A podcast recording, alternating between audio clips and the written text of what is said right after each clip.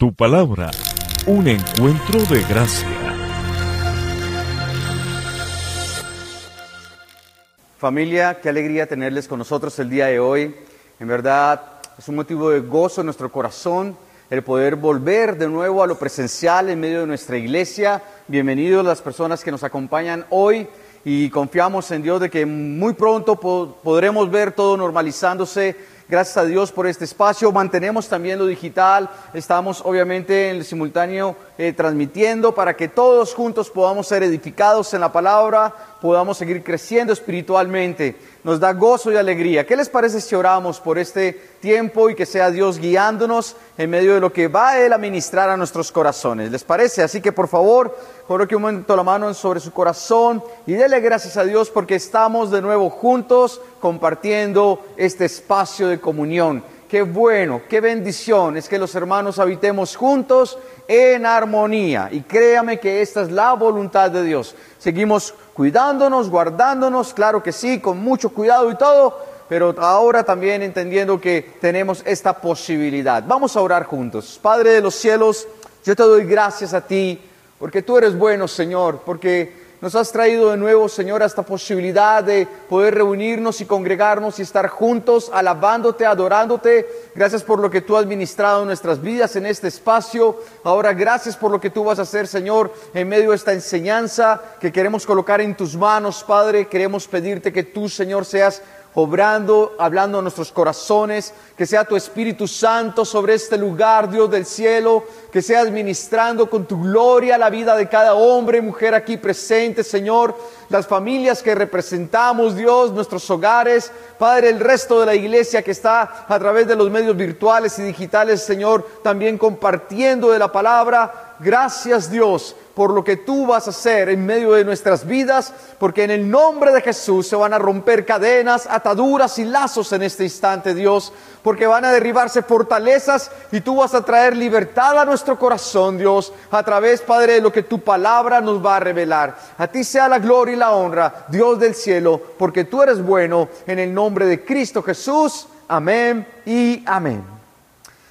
Familia, vamos entonces a mirar un texto que queremos estudiar juntos y está en Primera de Corintios capítulo 2. Por favor, ve conmigo y vamos a mirar hoy seis conceptos importantes que podemos concluir de este texto que encontramos allí en eh, Primera de Corintios capítulo 2. Por favor, abre tu Biblia, ve allí a la escritura y vamos a leer juntos lo que la palabra nos enseña. ¿Estamos listos? Dice, amados hermanos, la primera vez que los visité, no me valí de palabras elevadas ni de una sabiduría impresionante para contarles acerca del plan secreto de Dios. Por favor, subráyelo allí. El plan secreto de Dios. La enseñanza que hoy vamos a ministrar se llama el plan secreto. Un plan secreto que Dios ha tenido para el ser humano un plan secreto que se ha revelado ahora a nosotros los creyentes.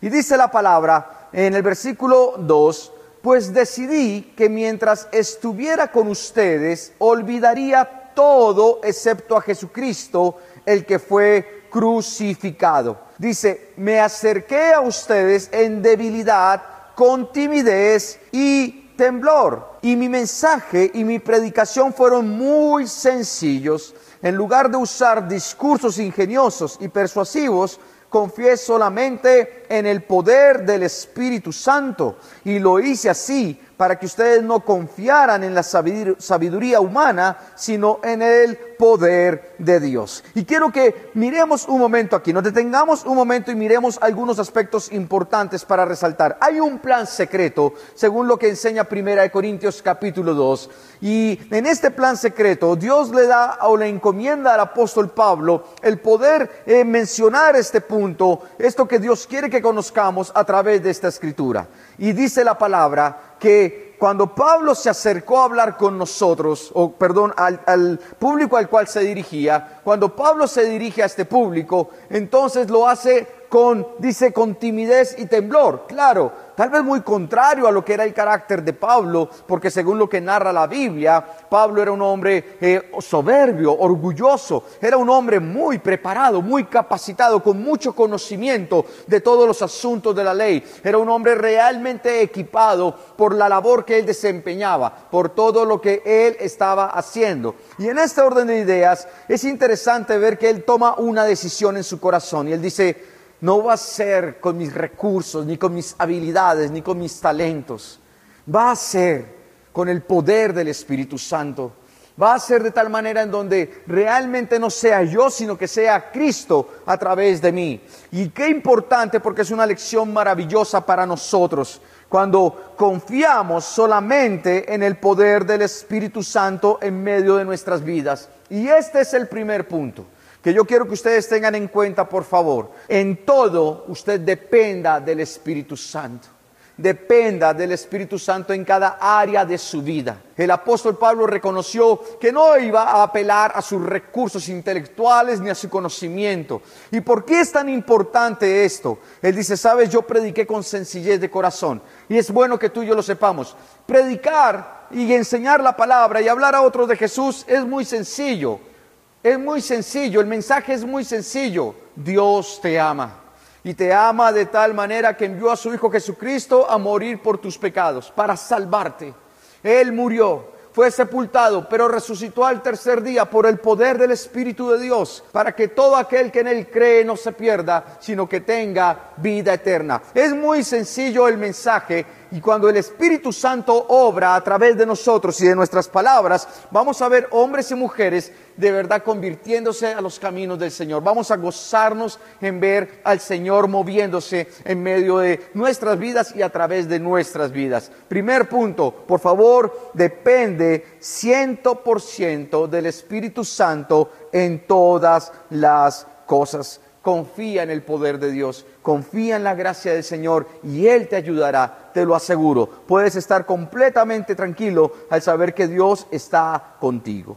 Vamos a mirar el versículo 6, por favor, muy atentos. Dice la Biblia, sin embargo, cuando estoy con creyentes maduros, oído, porque de acuerdo a la palabra encontramos creyentes maduros, pero también encontramos creyentes inmaduros. Y oído una cosa en esto, por favor déjame aclararlo. No depende de cuánto tiempo llevemos en los caminos del Señor. No depende que tú lleves años o meses, no. Depende realmente de tu corazón delante del Padre.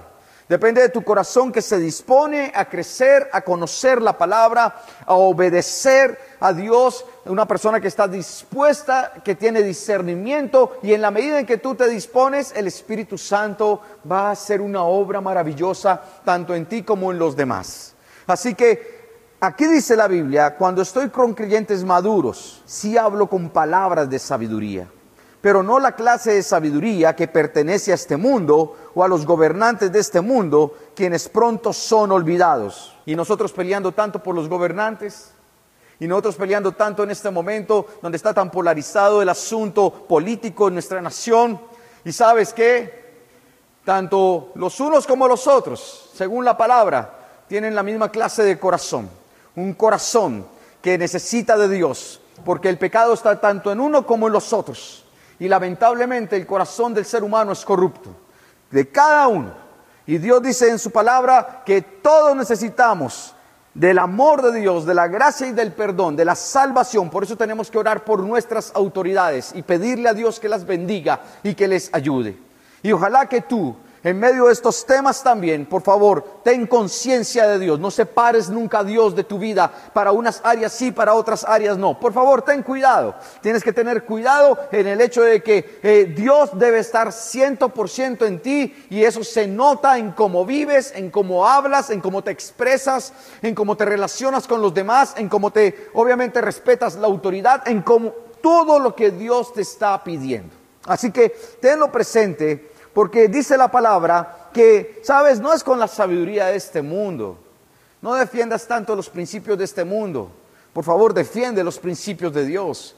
Y así como algunos de nosotros nos atrevemos a publicar tantas cosas en una posición y en la otra y entramos en conflicto y aquello y lo otro, yo te diría, ¿sabes qué? ¿Por qué no te atreves a hablar de los principios de Dios a través de tus publicaciones en las redes? ¿O te da vergüenza que crean que de verdad eres cristiano?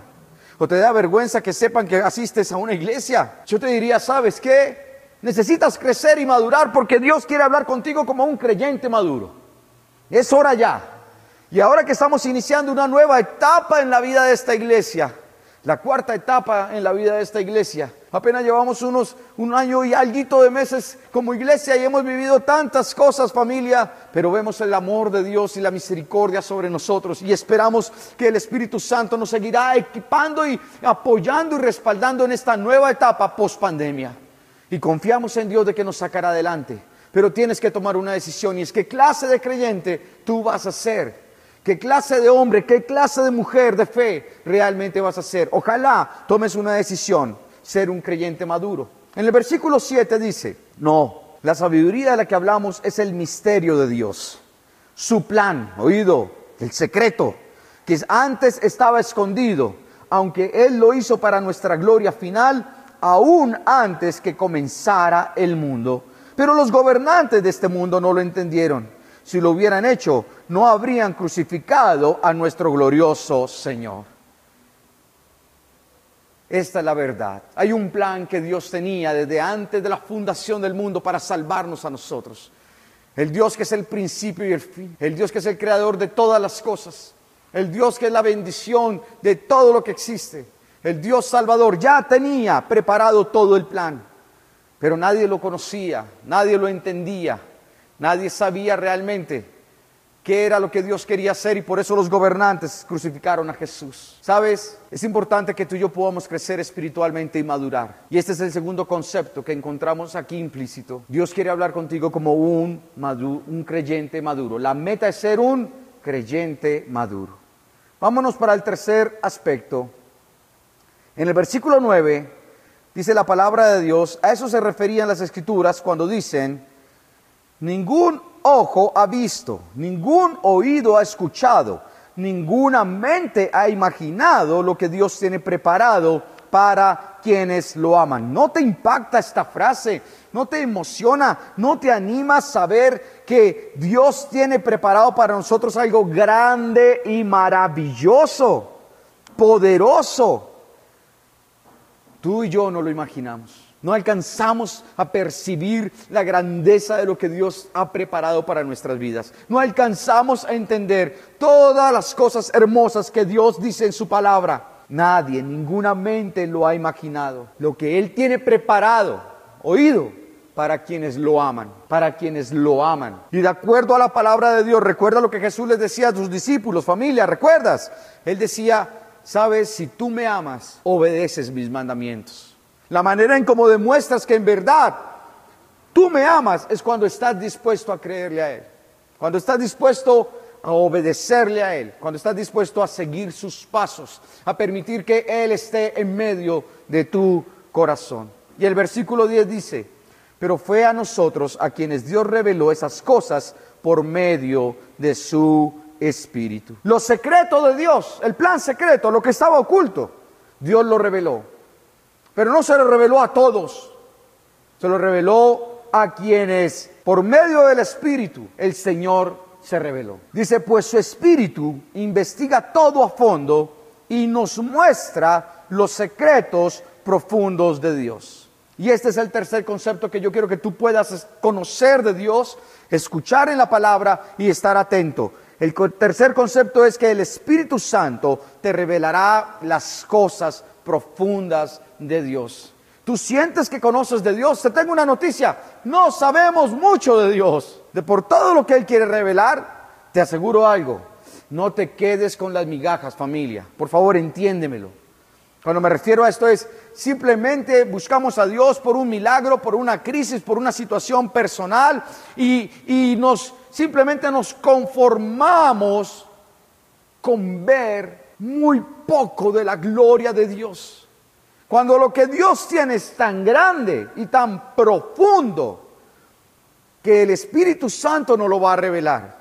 Y nos lo va a revelar cuando estemos dispuestos a creerle. Nos lo va a revelar cuando estemos dispuestos a caminar con Él. Nos lo va a revelar cuando tú camines espiritualmente. Cuando aprendas cada día a depender de Dios del Espíritu Santo que te habla, que te ministra, que te muestra el camino. esas cosas profundas de Dios, los secretos profundos del Señor, Él los saca y no los muestra. Qué privilegio tan hermoso. Eres familia del Señor, eres su hijo, su hija. Y Él dice, yo quiero enseñarte algo que otros no saben. Yo quiero mostrarte algo que otros no entienden. Yo quiero revelarte algo que los demás no ven. Yo quiero que tú escuches algo que los demás no pueden oír. Eso es para ti, de acuerdo al texto. Y el Espíritu Santo te lo mostrará. Yo quiero más de Dios. Yo quiero que Dios me ayude. Y no creas que porque has cometido un error o caíste en un pecado, piensas yo no lo merezco, no soy digno. De verdad, te da vergüenza, te sientes culpable delante de Dios. No, Señor, no, señora, ya no más. Es hora ahora de que el Señor le digas, Padre, perdóname y sácame adelante. Yo quiero conocer más de tus secretos, Dios, más de lo profundo que el Espíritu Santo quiere revelar. Este es el tercer concepto. Vamos ahora, por favor, al versículo 11, donde dice, y nadie puede conocer los pensamientos de una persona excepto el propio espíritu de esa persona. En otras palabras, nadie conoce el corazón de nadie. En otras palabras, solo Dios conoce la motivación que hay en el corazón de una persona. ¿Sabes? Una invitación que te una sugerencia, tómalo como un consejo de corazón. Por favor, no tengas una expectativa más grande de una persona que la que deberías tener. Esa persona es un ser humano. Y como ser humano tiene defectos, porque tiene una naturaleza pecaminosa. Y en esa naturaleza pecaminosa esta persona va a cometer errores. Y esos errores en algún momento pueden defraudarnos y pueden lastimar nuestro corazón. Pero esa herida o esa defraudación será en menor o mayor grado en la medida en que tú dependas de esta persona o coloques tu mirada en esta persona o esa persona sea la que inspire tu seguridad, tu confianza, tu estabilidad, no cometas ese error. Debes confiar solo en Dios y depender solo del Señor. Y cuando tú puedas descansar en Cristo, respecto a las relaciones con otras personas, vas a poder amar a los demás, aceptar a los demás de una manera incondicional, porque los vas a ver como Dios los ve. Importantísimo. Pero ¿qué dice la palabra aquí? Nadie puede y nadie puede conocer los pensamientos de Dios excepto el propio Espíritu de Dios. Y nosotros, versículo 12, hemos recibido el Espíritu de Dios no el espíritu del mundo oído. Tú te vas a encontrar en tu vida con el Espíritu de Dios desde el momento en que crees en Jesucristo y le recibes en tu corazón y aceptas las verdades del Evangelio. Y a partir de ese instante el Espíritu de Dios va a empezar a guiarte y va a empezar a revelarse a tu vida y va a sacar las cosas profundas de Dios y mostrártelas. Eso va a ser el Espíritu Santo. Pero cuidado, porque también está el Espíritu de este mundo. Y te tengo una noticia, por si no te habías dado cuenta, y es que el espíritu de este mundo te va a apartar del Señor. El espíritu de este mundo te va, la intención es que tú puedas soltarte de la mano de Dios, que rechaces o deseches la palabra de vida que el Señor te ofrece. El espíritu de este mundo, la corriente de este mundo, la filosofía de este mundo, estamos en un mundo en donde la corriente es la rebelión contra Dios y contra los hombres. Es el espíritu de este mundo. Nada nos basta, nada nos llena, nada nos parece. No estamos conformes con ningún sistema. Y creemos que la culpa siempre la tienen los demás. ¿Sabías eso? Entonces culpamos al gobernante de turno, culpamos al presidente, culpamos al alcalde, culpamos a las autoridades en, en la empresa, culpamos al jefe, culpamos al profesor, al maestro, culpamos a todos, a papá y a mamá. Pero el problema no está allá afuera, el problema está en mi corazón. Y seguramente ellos sí han fallado. Y seguramente han cometido errores como lo hemos visto. Y seguramente habrá muchas cosas que podremos señalar. Pero sabes, no depende de ellos, depende de mí, en mi corazón. ¿Qué está pasando en mi corazón? Porque el espíritu de este mundo me va a arrastrar para que yo viva lejos de Dios. Como fue nuestra vida por muchos años posiblemente, lejos de Dios, apartados del Señor. Tal vez cerca de una religión, pero lejos del Dios verdadero. Y no, Dios no quiere eso más. Dios, Dios quiere ahora que tú camines en libertad plena. En conclusión, familia, cuidado con el espíritu de este mundo. Más bien que sea el espíritu de Dios el que nos lleve de su mano cada día. Siguiendo lo que dice el texto, dice, y nosotros hemos recibido el Espíritu de Dios de manera que podemos conocer las cosas maravillosas que Dios nos ha regalado. Y por favor, ten presente el tiempo en que se expresa. No dice que Dios nos regalará, no, dice que Dios nos ha regalado. Y qué bueno ver, porque este es el cuarto concepto importante de este plan secreto, maravilloso, oculto que estaba. Y es que Dios nos ha dado cosas maravillosas a cada uno de nosotros. Es una bendición el, el, poder saber que ahora somos aceptados y amados por Dios. Dígame si no es un regalo la libertad del perdón. Dígame si no es algo maravilloso el poder mirar a otro de tal manera en donde sientes paz en tu corazón a pesar del daño que sufriste. Dime si no es un regalo saber que Dios es quien te provee, quien te sustenta, quien te guarda, quien te sana, quien restaura, que Dios es quien te libera, que Dios va delante de ti en medio de las circunstancias difíciles. Dime si no es un regalo el hecho de saber que en medio de la crisis que estamos atravesando, Dios ha dicho que no te dejará y que Él siempre te sustentará con la diestra de su justicia. Esas son cosas maravillosas y el poder del Espíritu Santo y el hecho de saber que hay promesas de que tú serás un instrumento en las manos de Dios, que ahora eres un instrumento para bendecir, para restaurar, que Dios te va a ayudar, que te va a dar sabiduría para tomar buenas decisiones. Dime si no es un regalo el hecho de que ahora, en medio de todo esto, podamos decir, Señor, gracias por la libertad que tú nos vas a dar en las diferentes áreas. Ahora tú me vas a enseñar cómo administrar los recursos, me vas a enseñar cómo ser un padre conforme a la palabra, cómo amar a mi esposa, cómo honrar a papá y a mamá, cómo poder, ahora en el caso de las damas, poder confiar en el de mi esposo, cómo poder hacer tu voluntad, Señor, sin que sea una carga para mí. Qué bueno, Señor, por cada cosa maravillosa, porque tu espíritu de amor está en mi vida y ahora entiendo lo que antes no entendía. Para el mundo era una locura, Señor, lo que tú enseñabas en tu palabra. Y sigue siendo una locura, pero para mí ya no, porque ahora sé que tú estás ministrando mi corazón y lo que tú has hecho por mí. Y eso creo que lo podemos decir todos nosotros.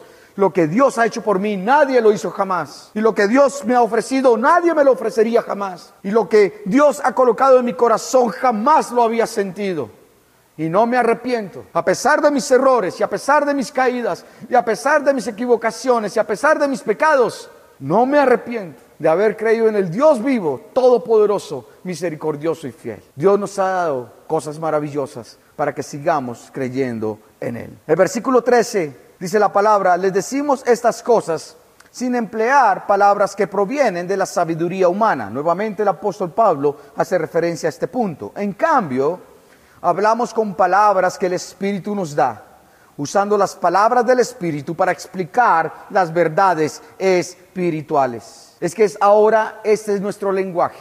Hablamos conforme a la palabra, hablamos conforme a lo que el Espíritu nos da. Hablamos conforme a lo que Dios va llenando en nuestro corazón, porque de la abundancia del corazón habla la boca. Porque claro que sí, podemos saber que hay en el corazón de una persona cuando se expresa, cuando publica, cuando escribe, cuando se manifiesta. Sabemos lo que hay en el corazón y a veces tengo que decir, qué tristeza, por Dios, que haya tanta amargura, tanto juicio, tanto dolor, tanta ira, que se expresa de diferentes maneras, pero en la última lo que hay es mucho dolor en el corazón. Ya eso vino Dios, a sanar tu corazón, a sanar tu alma, a darte vida eterna y a darte una plenitud de vida como nunca antes las has experimentado en ti. Y Dios te va a ayudar. Si decides confiar en Él y decides que sea el Espíritu Santo quien te guíe y decides entregarle verdaderamente tu corazón y madurar. Dice la palabra en el versículo 14, pero los que no son espirituales no pueden recibir esas verdades de parte del Espíritu de Dios. Todo les suena ridículo y no pueden entenderlo porque solo los que son espirituales pueden entender lo que el Espíritu quiere decir. Y este quinto concepto es clave dentro del plan secreto de Dios, porque la manera en cómo podemos entender este plan, eh, discernir este plan, la manera en cómo podemos conocer este plan es cuando tú y yo nos convertimos en hombres o ustedes mujeres, en mujeres espirituales. Y este es el concepto. Solo los espirituales pueden entender las verdades espirituales. Solo los que deciden caminar con Dios podrán vivir de su mano entendiendo cuál es el plan de Dios para sus vidas. Y cuando tú y yo podemos decir, Señor, gracias por lo que, te has, por lo que has revelado a mi corazón, podremos decir, Dios, hay cosas maravillosas, pero solo los espirituales lo entenderán. ¿No tienes ganas de entender el plan de Dios contigo? ¿No estás cansado de venir a buscar a Dios solamente cuando tienes un problema? No, no te da eh, estrés, tristeza ver que tu fe no funciona y que no aprendes y que tal vez ha pasado el tiempo y ni siquiera te atreves a orar, ni siquiera te atreves a, a bendecir a otras personas, no te atreves porque no sabes cómo. Yo te diría, ya es hora. Tienes que tomar una decisión de fe en tu corazón y decir, voy, Señor, a buscarte más. Porque yo quiero entender las verdades espirituales, pero entiendo que para eso tengo que ser alguien espiritual. Y solo soy espiritual cuando dejo que el Espíritu Santo de Dios guíe mi vida. No hay otra manera. No es conociendo mucha Biblia, porque si dice la palabra, el conocimiento envanece, pero el amor edifica. Es cuando al conocimiento le sumo el amor, cuando el conocimiento le, le, sumo la gracia, cuando el conocimiento me sirve como herramienta para bendecir a otros y llevarlos a tus pies, no para señalarlos, ni juzgarlos, ni desecharlos, ni apartarlos, sin importar en lo que crean. Todos nosotros vivíamos lejos de Dios, ¿no te acuerdas? Y Dios dice, ya es hora que te acerques. Y un día alguien nos habló y Dios hizo la obra. A pesar de que no creíamos, que nuestro estilo de vida era contrario a la santidad de Dios. No importaba nuestros paradigmas, ni nuestras convicciones, ni nuestras creencias. Dios las transformó. No importa el estado en que se encuentre una persona hoy, Dios cree que puede esa persona llegar a sus pies y Dios lo va a hacer todo. En el versículo 15 dice la palabra, los que son espirituales pueden evaluar todas las cosas, pero ellos mismos no pueden ser evaluados por otros. Porque es que ahora el Espíritu Santo de Dios nos guía a nosotros y podemos entender ahora muchas cosas, podemos ver muchas cosas que otros no ven, Podemos discernir algunas cosas en el espíritu que otros no disciernen. Y esta facultad, esta condición, esta bendición, este privilegio que tenemos nos permite o nos lleva a que podamos evaluar todo, pero que los otros no nos puedan evaluar. Estamos en el espíritu y las cosas espirituales solo las tienen los espirituales. Y en el versículo 16 dice, pues ¿quién puede conocer los pensamientos del Señor? ¿Quién sabe lo suficiente para enseñarle a Él? Pero nosotros entendemos estas cosas. ¡Wow! Dios Gracias, papito, por esto. Gracias, Dios maravilloso, por revelarte a nosotros. Y esta última frase es el último concepto también. Pero nosotros entendemos estas cosas porque tenemos la mente de Cristo. Y este sexto concepto es, ahora tenemos la mente de Cristo. ¿Y saben por qué? porque ahora hemos sido transformados conforme a su imagen y semejanza, porque hemos venido siendo restaurados y moldeados conforme a su carácter, porque en la medida en que Él nos va enseñando, vamos aplicando, porque en la medida en que nos va mostrando, vamos obedeciendo, porque eso, ese concepto de obediencia y seguir sus pasos, cambia nuestra manera de pensar, y cuando cambia nuestra manera de pensar, yo te aseguro algo, tú vas a ver que el mundo lo vas a ver de una manera completamente diferente. Y las circunstancias que ocurren a nivel político, social, económico, la pandemia, los problemas de la familia, los vas a ver desde una perspectiva espiritual. Y te vas a dar cuenta que la raíz o el origen de los conflictos tienen lamentablemente esto espiritual que no entendemos. Pero Dios te va a llevar a entenderlo. Y cuando tenemos la mente de Cristo, te vas a dar cuenta la bendición tan grande que Dios te da al entender lo que otros no pueden entender. Y te vas a convertir en un instrumento para ayudarles a otros a crecer. Y vas a poder decir, Señor, gracias por este plan, por este plan secreto que me has revelado. Gracias por tu amor y tu misericordia. Que Dios sea revelándose a tu vida. Ten en cuenta estos seis conceptos que encontramos en el capítulo 2 de Primera de Corintios. Y te animo a que ahora oremos y que sea Dios hablando a nuestro corazón. Que Él te revele cuál es su propósito, pero toma una decisión y esa es mi oración por ti. Si tú quieres ser una persona espiritual, un creyente maduro, toma la decisión de buscar al Señor no por las bendiciones que Él te ofrece, sino porque Él quiere revelarse a tu vida y porque Él es Dios por encima de todo. Así que oremos juntos familia. Pídale a Dios que le ayude en medio de este proceso, porque Dios del cielo, tú Señor eres maravilloso. Gracias por lo que hoy hemos podido estudiar juntos, por lo que hemos podido, Señor, revisar a través de este texto. Gracias por las cosas ocultas, por los planes secretos, Señor, que tenías respecto al ser humano Tú, Señor, habías escondido de la, humanidad, que tu plan era salvarnos a través de la obra y el sacrificio de tu Hijo Jesucristo en la cruz, a través del poder del Espíritu Santo que se manifestó en la resurrección de tu Hijo, Señor, de entre los muertos. Y ahora que cambia nuestras vidas, ese poder que le levantó a Él, ahora cambia nuestras vidas. Ahora, Señor, transforma nuestro corazón. Gracias. Y Padre, mi oración por la iglesia y por los que nos están escuchando y nos están viendo, Señor, mi oración es que en el nombre de Jesús, Padre, podamos, Señor, caminar en fe y llegar a ser creyentes maduros y espirituales. Que entendamos las cosas espirituales, Dios. Que podamos gozarnos contigo. Que podamos disfrutar, Señor, del discernimiento que tú das a través del Espíritu Santo. Que podamos, Señor, ver la bendición del poder del Espíritu Santo en nosotros. Gracias, Padre, por tantas cosas buenas en medio de lo que tú, Señor, has hecho en nuestras vidas, por tantas cosas maravillosas que nos has regalado, Señor. Ahora, Señor, te adoramos y te alabamos porque solo tú lo mereces. Tú eres Rey de Reyes y Señor de Señores y por eso nos gozamos contigo, Señor, en el nombre del Padre, del Hijo y del Espíritu Santo. Amén y amén.